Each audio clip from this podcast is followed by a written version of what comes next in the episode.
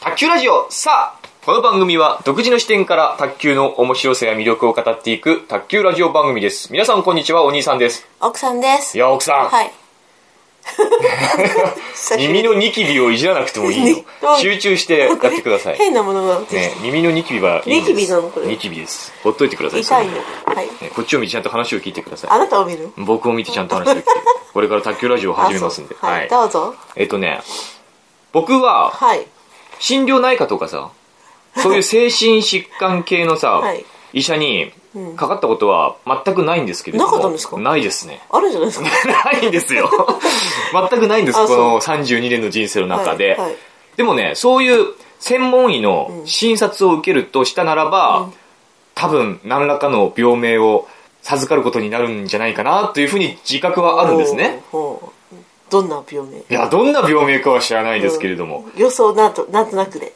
いやなんだろうねいろいろいろつけられてますよコミュニティ障害ああコミショとコかミュ障とかねああ ーとなんだろう何があんのいやあんまりその手の話に勘違い症と勘違い 症とか勘違いしてんじゃんいつも あんまりその手のかかったことがないからあーそういう医者にそうあんまり詳しくないんだけれども多分なんか言われるんだろうなっていうのは自覚あはー自覚してるんですねあそうですかはいうんはいまあ、僕ってすごく繊細な人間じゃないですかあそうなんですか、ね今えあなたあなた普段僕と一緒に暮らしててどう思います繊細な人間じゃな 天い才なんですかあとすぐ落ち込みますねあそりゃそうですねね、すぐ落ち込む。小さいことにくよくよしやすいですね。そうですねね。で、なんかあると、なんか嫌なことがあると、なかなか立ち直れない。そうですね寝れない。寝れないそうですねで、神経質だとか。神経質ではないんじゃないないんですかえ、何ですかじゃあ。神経質じゃないですかいらないところに神経なんていうのどうせ神経質じゃないでえ違うすでかしょ神経質ってもう普段からもう神経質なんじゃないあ全てにおいて神経質、ええはいなんか変なところで神経質ってことですかそうそうそうそんなのどうでもいいじゃんってことなななんだろう例えばそんなことどうでもいいじゃんえなんか眉毛の形がどうと かそれはみんなそうじゃないのだってあなたもそれは気にしないでいすやかばいしだえね切りすぎちゃって変かな変かなとかまあそれは気にするんじゃないですか誰でもそうでしょう襟足がちょっと長いだけで髪の毛ですか、うんまあそれもだからそれみんなそうじゃないですかえそうですか私はそうじゃないですよ まあそういう神経質で、まあ、基本的にネガティブな人間ですよね、そうですね、うん、基本的にネガティブなんだけれども変なところで陽気になったりなんか無駄にテンションが高かったりすることもあるのね家のだ中かでらね家の中とかね特に ね家の中ではテンション高いけど外に行くと落ち込んでるとか、そうです外ねに行くとなんか暗い人間に変貌するとかねそうですねそういうことがある要は気持ちの浮き沈みが激しいんですね、そうですね、うん、で感情をうまくコントロールできないんですよきっとですね、うん、そして、 ですねですよ。そして、人とうまくコミュニケーションが取れませんね。そうですね、うん。生まれてきてごめんなさいですよね。 本当は布団から出たくないし、そうですね働きたくもないし、そうだねん。生きてる意味がないと。そうですうんねそういう人間ですよね。そうですねそしてまあ、年上の人間とかね、熟女に恋をしやすいとかね、そういう癖もああある。それはありますね、それはなんかまああ、るいろいろだから、精神的に問題を抱えてる人間なんですね。はいよかったですね、うん、よくはないですえよえそうかうん、だからなんか多分、みんなありますよそうですね。そそううですいう心療内科とかに、を受診すると、何らかの病名が授けられるの、でしょうねつけられるのではないかというふうにはいはい思いますね。まあ、あと、お尻の穴とかもね、お尻の穴も専門医に、専門医を受診すると、おそらく何らかの病名 が つけられるんじゃないかまと。だ治ってないお治らないですね。お尻の穴はもうずっと付き合っていかなくてはいけない病気なんであ、そうもうエキザルベが手放せないですからね。あそうですかまあ、お尻の穴の話はまた今度することに して、今日はスポーツをやる上での、はいそのメンタルああメンタルねがいかに大事かについてですね話していきたいはとは思うんですよ。はいはいまあ僕って今言ったようなことを総合すると僕の人格は一言で表すなら真面目なんですね。ああうんそう、真面目なんですよ。そして実直であると。うんね。あんまりひね,、まあ、ひねくれてるところもあるけれどうもん基本的に真面目な人間であって真面目な人間ほどあの陥りやすいんスポーツのこの精神的な障害があるんですけどうん、もなんでしょイップスっていうのいうふうに名付けられてるうはいイップス精神疾患があるんですよ。英語英語まあ、カタカナ語ですね、言ってしまえば。イはいップス。はい知ってましたチップス チップスじゃない、イップ ス。変なボケはしなくていいです。無理やりボケなくていい です。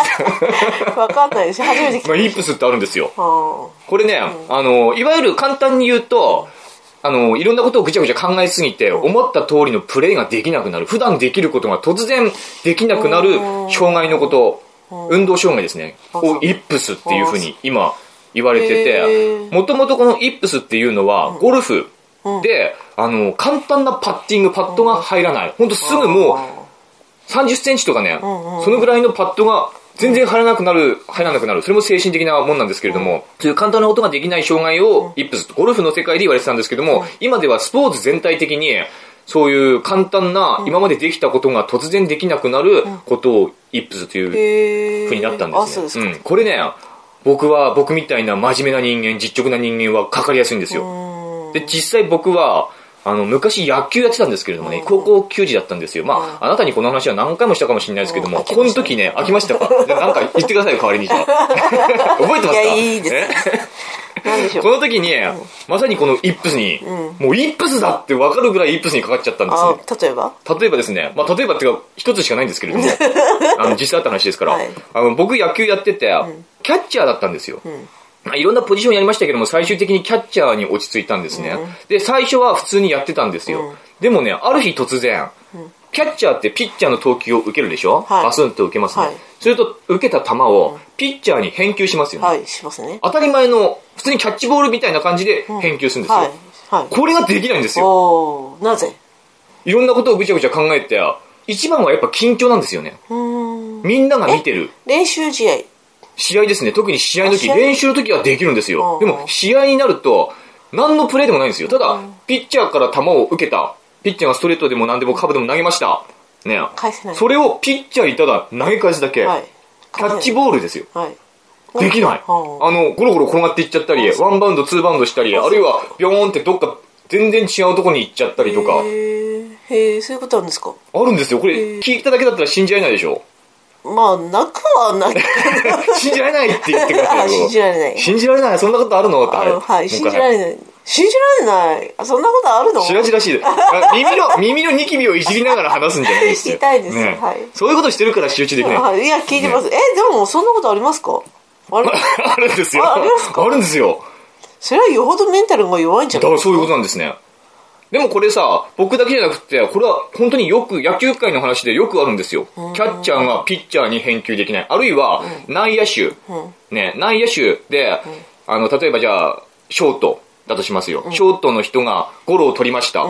ァーストに投げますよね、それでアウトを取ろうとする、それができなくなる、もう全然違うところに投げちゃ投げちゃう、これもよくある症状、野球とかでね、あそうですか、うん、僕あのセカンドやってたことあるんですけども、キャッチャーの前にね、セカンドってファーストに一番近いんですよね、でどうかするともうすぐ目の前あのゴロを取りました、すぐもう23メーターすぐそこにファーストが構えて、ヘイって投げろってやってる時なんだけども、その23メーターすら投げなかったからねうーん試合中緊張その緊張とかまあここでミスしたら恥ずかしいとかそういうのを一瞬で考えてしまうんですよ頭をよぎるすると練習の時はもう何でも全然できるのに、試合の時はその23メーター球をヒュッとこうポイって投げればいいだけのにそれもできないでピョーンってどっか行っちゃったり、もうゴロゴロゴロって転がっていっちゃったりでもそれは高校の頃でしょそうこれは高校のでしょ頃今大人になって卓球の試合でそれはないでしょ、あいいそれはさすがにないでしょいいいい受け答えです ねどうしてねいやいやさすがにないあるんですねあるんだねいまだにある んだいまだに、僕はだからイップスっていうものにかかりやすいから。でも、あの、野球やってた時ほど、明らかなそういうイップスっていうのはないですよ。うんないけれども、卓球って特に個人競技じゃないですか。はい個人競技だから、あんまりこう、相手の、まあ、ダブルスとかあるけども、団体の時もあるけれども、あんまりこう、自分のミスが人に影響するなんてことはないから、その分の緊張感っていうのは、ないですよね。だから、あの、イップスにはかかりにくいとは思うんだけれども、でも、どうしても、やっぱ緊張とか、で、これはですね、僕の話ではないんですけれども、はい昔、坂本龍介っていうね、卓球選手がいたんですけれども、ご存知ですか知らないですもちろん知らないですよね。誰ですか、もちろん知らないですよね。はいこの人が、あのーまあ、10年ぐらい前に、その当時の男子日本卓球界を牽引してたと言っても過言ではない、その当時のトッププレイヤーなんですけれども、あの水谷隼が最も恐れた、そのぐらいの卓球選手なんですよ、日本人で。で、そのぐらいの選手だから、今現代でも活躍しててもおかしくないのに、もう表舞台からは姿を消してるんですね。何歳ですか今30僕のちょっと上ぐらいかな33歳とかでじゃないですかねだと思うんですけれども、とにかく現役から突然引退したんですよ、それなぜかというと、これがイップスが原因またまたんなわけないでしなわけあるんですよこれがはいこれはテレビで見た情報なんですけどね、うん去年の年末ぐらいにやってたその坂本龍介っていうのは、あるこう企業の中に、企業に誘われて、その企業のチームに入ってか卓球することになったんですよ。うんで、その時に、その企業のお偉いさん方から、あ、あの坂本龍介が、うんうちのチームに入ったんならもう100人力だうと。んもう、あいつは負けないからうと。んうんそんな風に期待される、期待をかけられる。んそれによって坂本龍介は、すごくこうサーブがうまいうん選手だったんだけれども、全くその期待のプレッシャーから、サーブが全然入らなくなる。へそれがイップス。ーいつもできてることができなくなってしまう。そのプレッシャーですよね。そこから、そのイップスが治らなくって、自分の思った通りのプレーが全然できなくなって、うん水谷隼があれほど恐れていたのにもかかわらず、それまで日本卓球界を牽引していたにもかかわらず、引退を余儀なくされたへ。ーそれぐらいまあ恐ろしい病気なのよ、イイップスっていうのはかかってしまうと。あそうですかうん。うなんです私よもイップスかな何ですか、あなた。うまく返答できない 今日ですか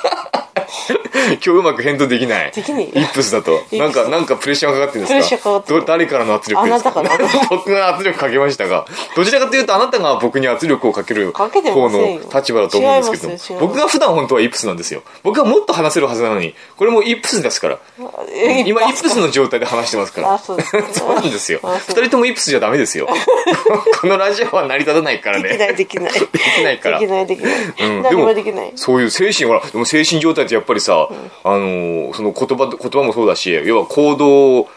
ですよね、行動にいろいろ出てきちゃうんですね、うん行動障害を起こしてしまう今のあなたのように何も喋れなくなったりとかね、そういうことがあるでこれもまたテレビの情報なんですけれどももう全部一つね全部今回もう一切独自の情報がないかもしれないですね、最初のあのお尻の穴とかのくだりの方が独自かもしれないですけれどもあのこれもあのイイップスのまつわる話なんだけれども、は女子では、福原愛ああはいまあまあちょっと今引退ではないけれども今あんまり出てこないですけども、うんはい福原愛が高校生だった頃にそれまでずっと無敗だったんですよ福原愛っていうのはあそうなん天ですか才卓球少へ女ーまあ言わずもがなの天才卓球少女でへー17歳の高校生までインターハイ最後の年まで無敗だったんだって、ーでもその福原愛を破ったうん宇戸弘恵さんっていうのがねおーその最後のインターハイの時に福原愛をストレートで破ったんですよあーなんかなんかありまししたよねたテレビでやってましたようねんうん、やってましたね、全くそれまで無名の選手だった宇戸弘恵さんなんですけれども、突如として現れて最後のインターハイ、うんそれまで17年間無敗だった福原愛を破ったと、うんうんでその宇戸弘恵さんもその後うん福原愛をストレートで破ったことによって大活躍するのかと思いきやそこから全く何もうんうんうん結果を出せずに表舞台から姿を消すことになったんですでよもまだ卓球やってるんですよね卓球やってますね卓球道場みたいなそうですね、よく知ってますね。みあなたもテテレビレビ見たんですか 同じの見たんですかテレビですねそれも結局、イップスみたいなもんなんですよね。うんその福原愛に勝ったという実績によって、なんだっけな、立命館だったのどっかの大学に、まあ、何者入りで入ったわけですよ。で、期待をかけられる。あの福原愛に勝った宇戸さんだから、うんもうみんなから大きな期待をかけられて、そのプレッシャーで卓球が嫌いになってしまったって言ってましたよね。んそれで全く結果を出せずに、うんその後の卓球の人生、まあ、プレイヤーとしてのね、卓球選手としての卓球人生は終わってしまって、指導者になったっていうことなんですけれども、だから、やっぱプレッシャーっうんプレッシャーはよくないていうのは、イップスの、まあ、一つの大きな要因になるということで、もうそれまですごい才能を持ってる選手でも、一回そういうプレッシャーに押しつぶされるとなかなか這い上がって浮上してこれない。でもあなた何にもプレッシャー与えられてないのになんでできないんだろ そうなんですよ、ね僕は誰からも期待してないし、うん期待されてないのに、ないまあ、プレッシャーを感じてできないと、うねどんなプレッシね、ャーなの表舞台に立つことなく消えていくん ですね立たないまま立たないまま消えていく 卓球生命終わるんだ卓球生命が終わっていくようなそういうねメンタルの弱い人間ですからしょうがないんですけれどもだからここから言えることはやっぱ今活躍してる選手がいかにメンタルが強いかっていうことなんですよね、うんうんうん、負けるにしても勝つにしても、あの、ちゃんと自分のプレーを貫けてるし、押しつぶされてはいないですよね。もう挫折はたくさんあるだろうけれども、それでもちゃんと卓球プレイヤーとして、ね、あり続けてるっていうのがね、これがいかにすごいことかっていうことが言えると思うのね。はい多分影にはもっともっと才能がありながらも、そういう何かしらの心の病、一夫的な心の病で、その現役を退くことになった選手っていうのは僕も含め てね言うと思った。と思ってじゃないよたくさんいると思うんです本け当れどのもね下りに出た瞬間、絶対そこに行くそういうの読まれちゃうとやっぱりイップスだね、イップ僕スもだねよねうん。僕もイップスなんですよそうだよね。うん僕はもうずっとイップスイップスですから。の。生まれた時からイプス。生まれた時からイップスなんですよ。ね。 そういう精神障害。 で、実は僕、去年の夏は、あなたは分かんなかったかもしれないけれども、相当心が病んでたんですよあ、。そうなんですか何を病んでたかと言いますと、恋煩いですかまあ、恋煩いは年中で したけど、年中ですけども、 それも、あの、年中でしょ 年中で しょ。はい。もう恋煩いであることが通常のことになってきてうんあそう、むしろそれは 心地よい。心地よいっていうか普通の状態になってきてますよね。、あそうあそうんこれも一つの克服なんでしょうね。ああ、そうですか。もう常にそうだから、もうそういうもんだと思うしかないと。うこんれは自分の性格の一な部であぜ、ると。なぜ去年の夏は、いあ去年の夏はですね、あのー、8月、7月か8月か忘れましたけれども、あの、2週間ぐらいね、雨が降らなかったんですよ。ああ、そうですか。僕それで、仕事をいしてや、。仕事とかじゃないんですよ。あなんでしょうただ、単純に雨が降らないっていうだけで2週間ですよ。はいもっとだったかもしれない、下手したら。はあのー、雨が降らない。どうしよう、水不足になるんじゃないかあじゃなって。 本当に、これでずっと思い悩んでたんですよ。あ、そうですか。あの、雨が降らない。あの、ダムの水どうだろうとか、あの、全然結局、ニュースでも何でも、青森水不足ですという、そういう知らせも注意報とかさ、はいそういうのもな全く出なかったんだけれども、僕は心の中で密かに、雨が降らないから、大丈夫かよ。うん、これ突然こうなんかの給水車とか来たり水が断水状態になったりとかするのかなとかってずっと気にしてましたね2週間3週間ぐらいああ、そうですか。で結構気に病んでたそのぐらいやっぱりね普段からいろんなことを気にする人間だからやっぱりいろんなことを気にしてなんかプレーに支障をきたすことがあるん ですね忙しいですね、あなたもね。地球の環境のそうこ地と球もの環境のことと考か、えねて、。アフリカの難民アフリカのあの恵まれない子供たちのこととかあーを考考えながら卓球してるとなか病んなじゃかう普段のプレーはできないですねああ、そうなんだ。 できないですねああ、そそれう。でイップスになると困ったね。困りましたねどうしたら治るんだろうね。これはね病院せ 専門の病院行こ 専門のお医者様そうだにね見てもらってそうねだねいろいろかあの問診票とかに答えてと、なんとかしたら死にたくなるとか ねそういういろんなことあのう質問に答えて、うんそうだうねんお医者さんの治療をそうだ受けた方がうんうんいいかもしれないそうだとそうするとまあ卓球も上手くなってくるかもしれないしうんねねいろんなことがうまく回り始めるかもしれない ですねでも卓球が忙しくなると今度仕事ができないんで仕事ができないとか、ねうん、僕仕事できそなういそうそうそできないう誰かに恋をすると仕事ができないとかねできないねううんあらゆることが仕事をできないことにつなが っていく全然ダメじゃん人としてダメじゃんちょっとしてダメですねねうんだからやはり早めの受診をおすすめするとはい肛門の方 も早めの受診をおすすめするということでね肛門治ってから卓球やったらそうですね、まあ、どっちかをまあそうですね先に肛門を治してから、卓球やったらうんんまあ、診療内科に通ってで卓球に精を出すうんと、そうそうそれが一一番いいかもしれないですねそうだねはい、はい今日はそういうね大切 なメンタルスポーツをやる上でメンタルってとっても大事なんだよというねすごく大事な話をしましたけれどもいかがでしたでしょうか奥さんはい よくわかんなかった 全然わかんないわかんねえ卓球ってなんだ